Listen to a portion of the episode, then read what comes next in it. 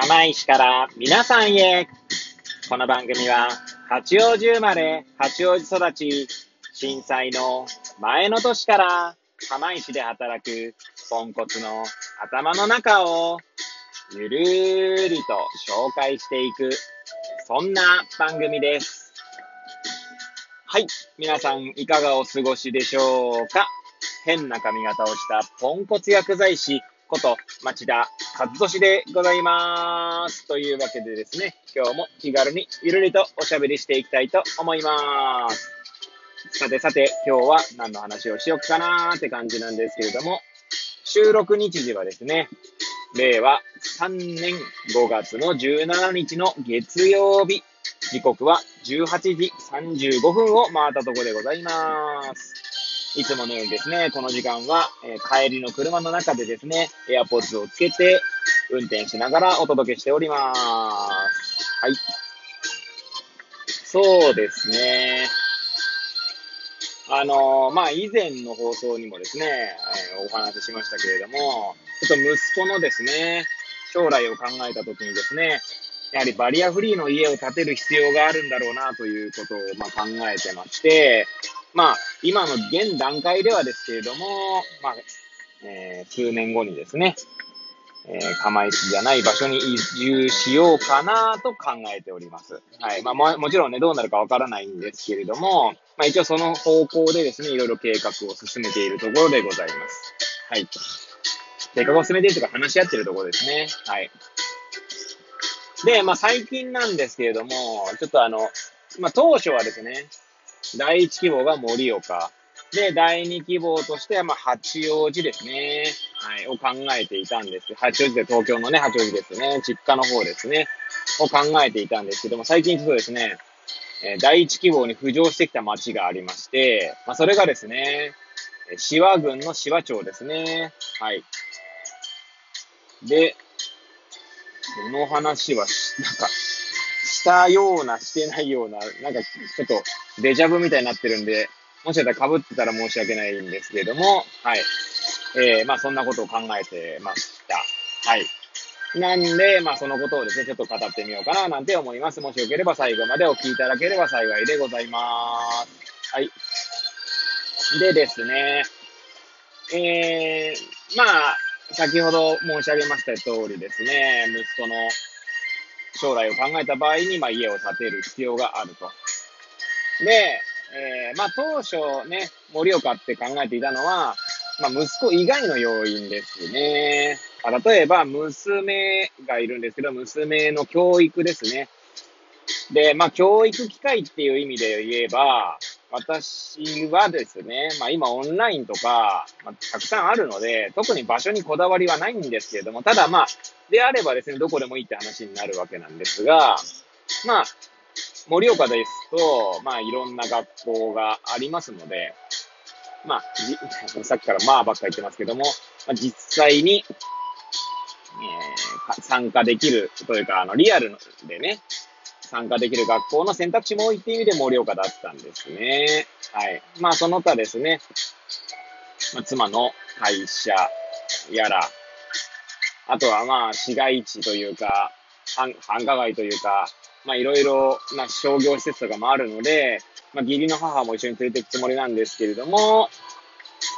義理の母のことを考えてもいいんじゃないかなと思っていたんですね。で、あとはですね、東京の実家へもですね、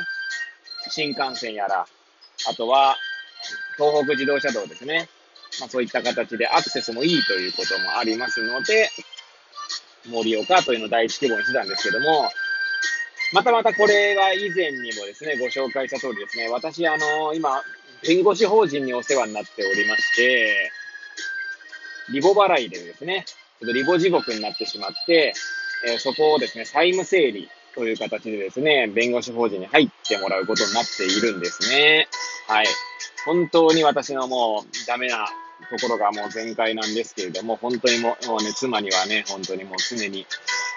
なんでしょう。頭が上がらないというか、本当に申し訳ないなという気持ちなんですけど、そういった関係もあってですね、私今ローンが組めないんですね。住宅ローンが組めないんです。はい。なので、妻の方でですね、多分ローンを組むことになると思うんですけども、そうするとですね、妻も子供のケアとかに当たりながら仕事をすることになるので、フル、フルタイムでは働けないんですね。まあそういうこともあってですね、おそらくローンの金額がそんなめちゃくちゃ借りれないだろうということを考えると、まああまり盛岡ですと土地も高いですし、まあ土地もね、高いって言っても、盛岡の、えー、外れの方、外れの方ってと語弊はありますけど、盛岡も広いので、例えばもうなんか、盛岡の田舎の方ってことですね。盛岡の中での田舎の方とかだと、多分土地はそんなに高くないんだと思うんですけども、息子のですね、通院、リハビリの通院とかを考えるとですね、なるべく盛岡市で考えるのであれば、南の方ですね、を、まあ、拠点にしたいとこなんですけども、そこがまた高いんですね。はい。っていうこともあってですね、最近浮上してきたのが、紫波町というところですね。はい。紫波町はですね、盛岡の南に位置する紫波郡というところにありまして、紫波郡には紫波郡矢巾町と紫波郡紫波町の2つに分かれております。矢巾町が北、南に紫波町。そして紫波町の南には花巻市があるという形ですね。花巻市は盛岡と南から北に北上する形で位置していると。はい。で、紫波町なんですけども、えー、まずですね、通院に関しては問題ないですね。はい。多分20分ぐらいで行くと思いますし、まあ、シワのどこかにもよるんですけど、まあ、30分あれば間違いなく行くでしょうね。はい。あとはですね、シワ町はですね、結構面白い試みをしている地域ででして、オガールシワという場所がありまして、オガールプロジェクトというのがですね、まあ、なんて言うんでしょう、結構、2015年ぐらいから、まあ、この6年間の間で結構話題になってまして、まあ、ただ今はですね、ちょっと町長が、市和町の町長が変わってしまったようでですね、その後どうなるかっていうのは何とも言えないんですけど、そんなに公的な資金、つまり、まあ、国からの補助金とかそういったものに頼っているプロジェクトではないので、そんな問題ないんじゃないかなというのもありますね。はい。で、まあ、コミュニティとかですね、そういったことを考えると、なかなか面白い地域なんじゃないかなと、まあ前々から軽くは思っていたんですけど、まあそこまでですね、詳しくなかったんですね。ただ土地に関して言えば、盛岡よりもですね、紫波町の方が安いんですね。なので、まあ、紫波町の方が、まあ、土地にお金をかけないで済む分ですね、家にもお金がかけれるっていう状態になるわけです。はい。これが盛岡ですと、家の方をどうしても妥協しなきゃいけなくなってくるわけですよね。はい。っていうのもあってですね、紫波町が急浮上してきたんですね。で、たまたまですね、私の知り合いに、仙台の、仙台じゃないですね、宮城県の方からですね、紫波町のその小川ールプロジェクトが面白そうだってことでですね、わざわざ移住して、移住した、まあ、医師の、医者ですね、その人がいるんですけれども、まあ、その方からいろいろ話を聞いているとですね、やっぱりシワはなかなか、なんだ、まあもちろんね、あのメリット、デメリットとかっていう意味だと、もちろん、あの、その細かいことで言えば、いろいろあるんでしょうけれども、ただですね、芝、とても住みよくていいと言っているんですね。はい。で、なんか、その方が言うには、その方自身はですね、確か新潟の出身なんですけれども、まあ私が知り合った時には仙台じゃなくて宮城県の登米市で働いてらっしゃって、登米で、登米のイベントで出会ったんですね。で、登米のイベントにも呼んでいただいたりとかしたんですけれども、まあそんなですね、方がですね、まあ、つぼやさんって言うんですけど、その方は先生と呼ばないでくださいっていうのが、まあ、スタンスですので、さん付けで呼んでくれってことで、つぼやさんって言うんですけどね。まあ、つぼやさんがですね、言うにはですね、まあ、なんて言うんだろう。岩手県はとても、なんて言うんでしょうね。あの、あんまり、マネーゲームとかにとらわれないで、自分の好きなことをやるっていうスタンスの人が多いとかって言ってましたね。はい。そういう印象なんですね。坪谷さんの中では。はい。なんなんかだからそういう意味ではですね、魅力的な大人が多いって言ってましたね。はい。で、まあ、その娘のですね、教育ってことを考えると、まあ確かにですね、まあまずですね、そ、まあ、これ確かにじゃないですね。まあ、まず盛岡とですね、シワっていうのはすごい近いんですね。車で言えば、盛岡のどこに行くかにもよりますけれども、30分、車で30分ぐらいあれば行きますね。